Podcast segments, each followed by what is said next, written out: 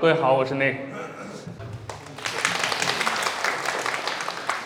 其实刚才大耳那个口播就是重礼的口播，应该让我来说的啊，因为我们少数派就是就这个场地就是老麦就少数派的呃负责人介绍的，因为我们的办公室就在重礼，但是不是在这个重礼，是在另外一个地方，啊，所以某种程度上我也相当于在主场作战了啊，所以今天我也就第一个上来跟大家聊一聊，啊，我先问一下大家吧，因为我今天要讲的是这样一个问题。那在座的各位有没有已经在做播客或者想要做播客、正在考虑当中的朋友举手给我看一下？好，所以 OK，谢谢谢谢。所以大部分来翘班听我们节目的都是有所图的，是吧？OK，所以呃，我今天要讲的内容很简单，因为后面的几位嘉宾其实我提前知道他们要来嘛，所以我知道他们的专业程度肯定会很高了，我就不跟大家废话了，我就讲三个很浅显，但对我来说。呃，就是在我看来，对于新人的主播很重要的问题。呃，第一个问题就是啊，这个故事要从这个节目聊起啊，就是这是我跟大耳，就是我们联动做了一期节目。其实我们做这个节目的原因，就是因为我有观察到这几年这个新的播客的主播和新节目越来越多了，我相信大家也能看到，啊新平台也越来越多了，包括在座的各位想要加入这个大军，也说明大家是在这个潮流当中的。那在这个过程当中，我就发现了很多问题，就是新节目非常的多，但是我们很难记住很多的新节目，然后也很难发现很多的新节目。更重要的是，作为主播的各位，可能会发现自己的节目很难被别人听到或者是看到。我相信这也是在座各位的最大的困惑，那就是怎么从一个鞋底主播，在这个茫茫的如同高考一样的这个新的主播大军当中突围。呃，所谓鞋底主播，就是那种。啊，连腰部、什么肩部、头部、底部都不算的这种，就踩在脚下的，然后订阅量没有多少的，我们会调侃他说是鞋底主播。呃，所以今天我想主要谈的就是这样一个问题，就是在这样的情况下，作为一个新人，应该怎么去思考这三个问题，然后通过这三个问题来把你的节目让更多的人听到，或者实现你做播客的目的。那说到实现做播客的目的，第一个问题就是你为什么要做播客？就是你做播客的目的到底是什么？这是一个特别我知道是特别俗套的问题，但是对我来说是一个非常重要的问题，因为我觉得现在大量的播客、新的播客出现，然后他们又大量的消失，我觉得很重要的一个原因就是很多主播并没有想好自己到底要做什么，然后只是看别人在做就加入了这个行列。我相信这个很多已经在做的朋友应该有这样的感触，就是你听了一个你很喜欢听的节目，对吧？然后你发现这个话题很好，然后你也想做，你也想聊，你也有表达欲。然后这个时候你一时冲动就找了几个人，或者干脆自己就上了，然后录了一期节目，然后，然后你的播客就出现了，就你就突然从一个听众变成主播了，对吧？呃，这个观众就变成讲讲主讲者了。但其实大部分这我我可以理解啊，就是大部分这个主播，包括我最早入行播客也是有这样一个阶段的。但这很显然是一个不好的阶段，或者说对于你未来的成长并不是一件好事。就是你在冲动过后，你是需要留下一些东西的。所以这五个字就是个人表达欲，就成了绝大部分，尤其是这种个体主播最早入行开始做播客最大的原动力。就是他妈的，我看那个人不顺眼，是吧？我也想上，或者。这个节目我听着不过瘾，我也自己来聊一聊。或者主播说的是什么什么破玩意儿，我也想说。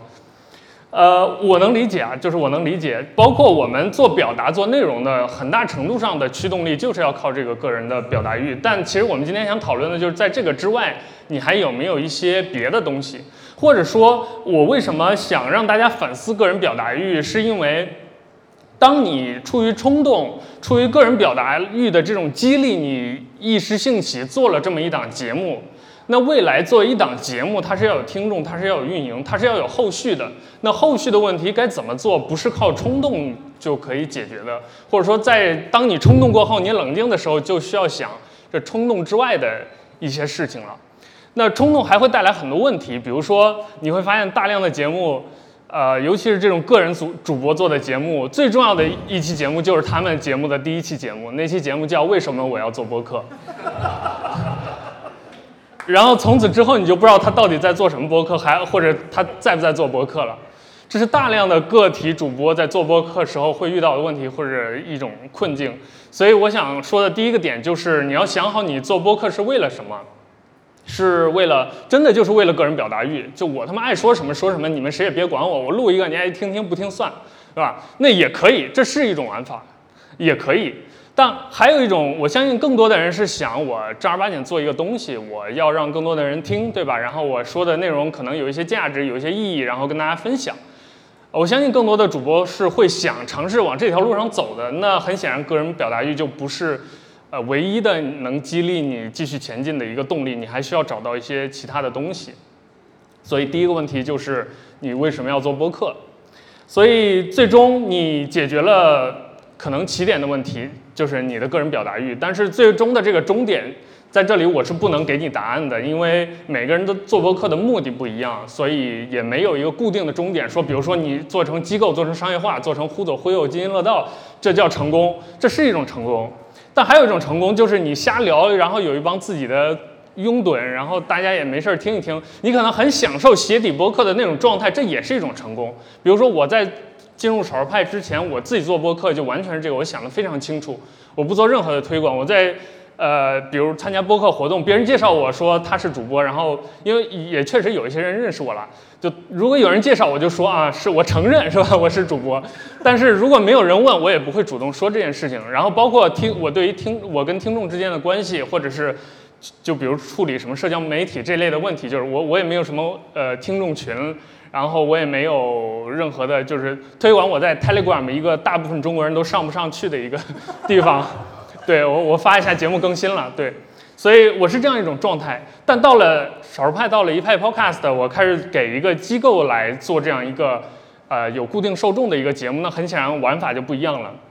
我是就虽然我之前做的不是一个机构的一个相对正式的节目，但是我通过这么多年对于播客的观察和学习，我是知道这个玩法的，所以。呃，在少数派就换了一套完整的玩法，我们有完整的分发渠道，然后每一期节目都会上更新、上首页推荐，然后跟大家讲，包括有一些互动等等。对，这就是不同的，就是你当你想好第一个问题之后，你才会有接下来的一切的操作。所以第二个问题就是你想说什么？当你确定了你要做一个播客，并且想好自己想要怎么做之后。接下来就是你想说什么的问题，这也是我相信这几年大家在听播客的时候或者做播客的时候有观察到的一个现象，就是中文播客圈的内容和形式都非常非常的像。就你听一个新播客和你听你订阅列表里头已经存在几年的播客，本质上没有什么特别大的区别。就你不能期待更多，或者说当你看到一个节目的时候，你没有办法想象它会给你带来一些什么样的新东西。你可能看到名字就已经猜到大概这个节目会是怎么样的类型了。所以这也是一直以来，就如果我有机会在公开场合谈，我一定会谈的一个问题，就是玩起来啊，朋友们！就播客是一个很好玩的事情。我们为什么一定要坐那儿两个人做一个访谈呢？为什么一定要聊聊电影、聊文化、聊时事热点？就你听了一个跟听了十个差不多的节目呢？就我经常会调侃说，因为我在科技圈待了很久嘛，我经常会调侃说，整个中文科技圈就是中文播客，因为大家都知道李如一老师，应该都知道吧？就 IP IPN 一天，呃，这个 IT 公论那一阵带起了一大堆播客之后，当播客行业走到现在几年过去，像样的科技节目少之又少了。我现在反正常听的，真的就只有津津乐道，这不是恭维。对，因为就我，因为我一直做一个科技的媒体的从业者，我一直经常有这种冲动，就是说，妈的，你们行不行？你们不行，我就上了。就我很多次想过，我干脆我自己做一个科技播客，呃，给大家打个样儿，呃，我就这个大言不惭的这么说了啊。但事实上，就是我其实更期待的就是大家能把这些各种各样的话题选题玩起来。就是还是刚才说的那个点，就是很多人看到别人在做播客，然后自己就上了，就这个野路子变成正规军了。然后在这过程当中，就是别人做什么他也做什么，然后他可能听到的就是某一类的，比如谈话类的节目或者某一个选题的节目，然后他觉得这个话题我也要参与嘛，然后他也就做了这样一个节目，于是就形成了层层的复制，层层的 copy。这其实我觉得是没有意思的。就声音这个媒介啊，我们为什么要做播客而不是比如做影片？或者我们为什么不写图文，是因为它有它独特的这种方式。我们通过听的这种，加上你大脑的想象的这种对于内容信息的感知，是和其他方式都截然不同的。我相信这个很浅显，在座的各位应该都能理解。所以我们应该善加利用这种听觉的媒体去做。比如说有一个节目叫 Page Seven，我不知道在座有没有听过的。啊，大耳肯定听过。啊，看来这个这个节目。Page Seven 是一个声音纪录片，它最近已经不更新了，所以各位不没有听说过它，我可以理解。但其实可能老的播客听众一定都是听过 Page Seven 的，做的非常好。它就是用声音的形式做了很多的专题的纪录片，就这个田野采集，采一些现场的访谈的声音，甚至环境的声音，啊，然后配合它的旁白加在节目里。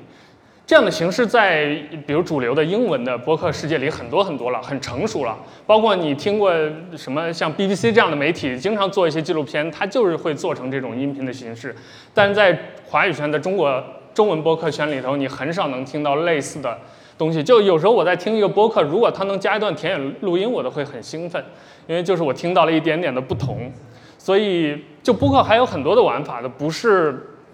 就你不是一定要。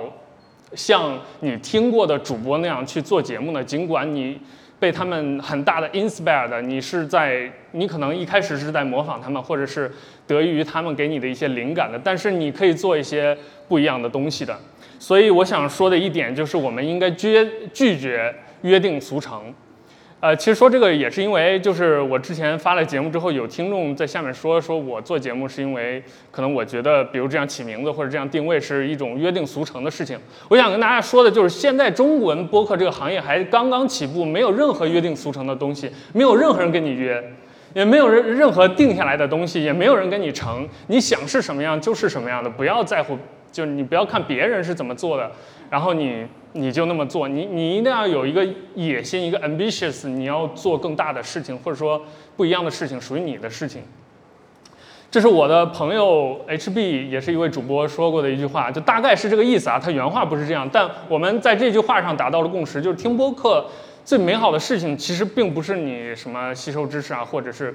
啊听到某一个大牌主播在跟你录音啊，不是这样的，而是你能听到不同的个性化的声音。个性化的表达就是你可能你生活当中只有跟你关系好的十个八个朋友，然后你每天听到的，比如都是工作或者什么乱七八糟，然后突然有一个主播他带着一个新的话题进入你的生命当中，让你了解了一个不一样的世界。我相信这是很多听众觉得播客有意思很重要的一个点。那反过来就是当你做播客的时候，你能不能成为那样一个别人心中的一个亮点或者一个不一样的声音呢？所以这我觉得这才是我们应该追求的。那下面，做出好内容的捷径其实也没有什么捷径了，就是一句话，就是你不要管别人在做什么，而做你熟悉、了解、擅长，或者你愿意去持续在这个领域挖掘内容，并且产生输出的东西就可以了。你不要担心它小众。就我知道现在大家可能都想火嘛，对吧？流量时代，所以你可能聊一些热点，聊一些大众话题。聊一些甚至时事政治这个东西很容易大量的被传播，然后可能会有一些呃微博上或者什么社交媒体上的讨论，可能从题材上来说，它会让你觉得做这样的播客更容易，但是做一个垂直的播客也挺好的，或者做一个你擅长的播客也挺好的。就比如说这个博物志就是这样的，博物志大家应该都知道吧？就是这样的节目，可能在座的不是每个人听，但我相信，如果我说有一档博物馆主题的节目，你肯定。第一想到或者只能想到博物志，这就是它成功的地方，就是你要有一个属于你自己的一个分类。这个世界上总有一些事情是只有你知道的，或者它可能是很小的一个东西，比如某一个工艺品，你对这种工艺品的结构、呃材料、制作方式、产地什么在哪儿销售很很熟悉，你就可以把它做成节目。这个东西是只属于你的，别人不知道的。但真正对这个世界有好奇的那些人，听到你的声音，他就会感兴趣，他就会订阅，他就会收听的。所以你要找到属于你的那个东西，而不是看别人在聊什么问呃聊什么东西。这就是我今天要问大家的第二个问题。所以第三个问题就对吧？这是每个人都会所有的播客活动都会谈论的一个问题，就是你要靠播客赚钱吗？或者播客能赚钱吗？播客的商业化就你知道老生常谈，但。作为每一个个体，每一个这个行业的参与者，我相信大家多多少少都是有这样的想法的，至少有那么一念之间，你问过自己，万一有一天是吧，我红了，咱是不是也来一点儿，对吧？万一有一天我红了，是不是也能接几个品牌广告？或者当你听到一些你喜欢的节目的时候，哎，他和你喜欢的品牌联名了，你会很羡慕，你也会幻想是不是有一天我也可以和我喜欢的品牌联名做点什么事情，这很正常。所以第三个很重要的问题就是你准备靠它赚钱吗？这其实，但我接下来要说的事情无关商业模式，就是我不会教你怎么赚钱的，呃，而且我做播客是没有赚过钱的，所以我也事实上也没有什么经验告诉你如何赚钱，因为我呃我现在在少数派，可能有的在座的各位知道，有的人不知道，少数派是一个科技媒体，然后其实是有。很很大成分是一个独立媒体的一个性质，然后我们在做的事情，在做的内容，就像名字一样，就少数派嘛，和大部分科技媒体天天写通稿不太一样。然后我我到了少数派之后做的这档播客叫一派 Podcast，也是一个就是围绕开发者、科技圈，还有一些我们日常生活当中这些兴趣点来衍生出来的一个话题的节目。那这个节目。呃，其实我跟老麦就是我们的负责人有聊过，老麦给我的意见就是明确的指出，我们对于这个节目也没有什么企图心，就是我们也不不不希望它在多长时间内你要有多少听众，然后有多少播放量或者接多少广告，完全没有。所以我从一个不挣钱的个人播客，然后进到一个机构，然后又做了一个不挣钱的机构播客。所以我对于实际的商业化建议，我只能说我是没吃过猪肉，但看过猪跑的那种类型。真正猪跑的就吃猪肉的这些都在下面坐着，一会儿听他们给你们讲。对，所以我接下来这个板块想要聊的是什么？就是有一个东西，就是商业的规律。这个东西是你要考虑好的。就是，呃，我知道各位创作内容创作者一定都会有一种幻想，这种幻想就是，呃，比如我在。我在 B 站上看到了某一个频道很成功，或者是我在 B 站什么 YouTube 上看到一个很成功，他是偶然成功的。那他只要这样做着，说不定有一天，哎，被人发现了就火了，就是靠运气。呃，我相信大家都会有这样的呃呃运气成分的这种想象。但我想说的就是，如果你真的打算好好的做一个节目，并且靠它挣钱挣钱，你不要抱这种幻想，因为凡是这种靠运气成功一个节目的背后，可能是一万个类似的节目的不成功。它永远是鞋底播客、鞋底频道，所以你要想商业化，你就要尊重商业的规律，你要规范的产出。这就回到了我们一开始提到的那个问题，就是大量的这种土匪进入正规军之后，呃，就是很多都很不规范。比如说，很多人看大大节目，你会有社交媒体对吧？开微博、开微信，然后节目里头口播，请在什么什么收听，然后各个平台也上。是吧？从这个传统的 Apple Podcast 到什么小宇宙，到现在各个第三方平台，哗上一遍，然后你会发现每一个平台播放量就是个位数、十位数，然后运气好的时候有过个百，然后把你激动的高兴三天。这为什么我谈今天这样的问题？就是你要想好，你这些都是花架子，这些不重要，这些不能帮你挣钱。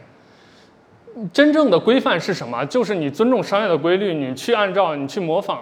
这些。去听一会儿这些老师跟你讲的东西，去按他们的方式去做选题、做节目。每一期都要有看板，你有脑子里有灵感，不要这会儿想了一会儿就忘了。你把它记在某一个地方，然后你做选题的时候，如果是你自己做，你就专门找一个时间，比如每月一次或者每周一次，你看一看你接下来的选题能不能做。你要给你定更新的频率。就我从做播客到现在快十年的时间，我一直在做放鸽子的播客，我自己的播客。我之前在节目里说过，我自己的博客做了十年，做了三十期，就 对，到今年为止还没有更新。但是少数派的播客虽然是一个佛系的播客，但我们也有，就我们什么都不追求，但还有一个保底的数据，就是我们至少每月要更两期，跟大家混个脸熟，让大家知道我们还是在做播客的。对，所以这些东西反而是你需要去真正专注投入的，包括对于量的问题，就是。呃，可能我们大家都会想让自己的播客的听众有更多的量，但就像我刚才在第二点说的，这个量并不是绝对的，或者说它没有绝对的意义。包括我们自己在遵遵从的都是这样一个理论，叫服务一万人，就是你可能你想做一个一千万用户的市场，你感觉赚钱很爽，一人一块钱你就赚一千万，但很可能服务一万人的理论就是很可能你找到一个精准的人群。你只为这一万个人提供服务，但这一万个人每年能给你一千块钱甚至一万块钱，你把他们服务好了，你又轻松又省心，你的商业的回报其实反而可能更成功。对，所以以上三点就是今天我要跟大家分享的内容。总而言之，就是我知道今天在座的肯定都是新人的主播和新的这个播客的参与者，甚至是新的听众，大家对这个行业还充满了好奇。我再次套用我在节目里面说过的那句话，就是播客行业到现在还是一个向上走的行业。你在任何地方，你还能参加，比如播客群里，你还能看到你问一个问题，有一大堆人上来帮你怎么录音、怎么记笔记、怎么跟听众互动等等。还有这样的一个很好的氛围，包括你还能在到处找到这样的，包括连我们深圳都现在开始有这样的活动了，对吧？呃，所以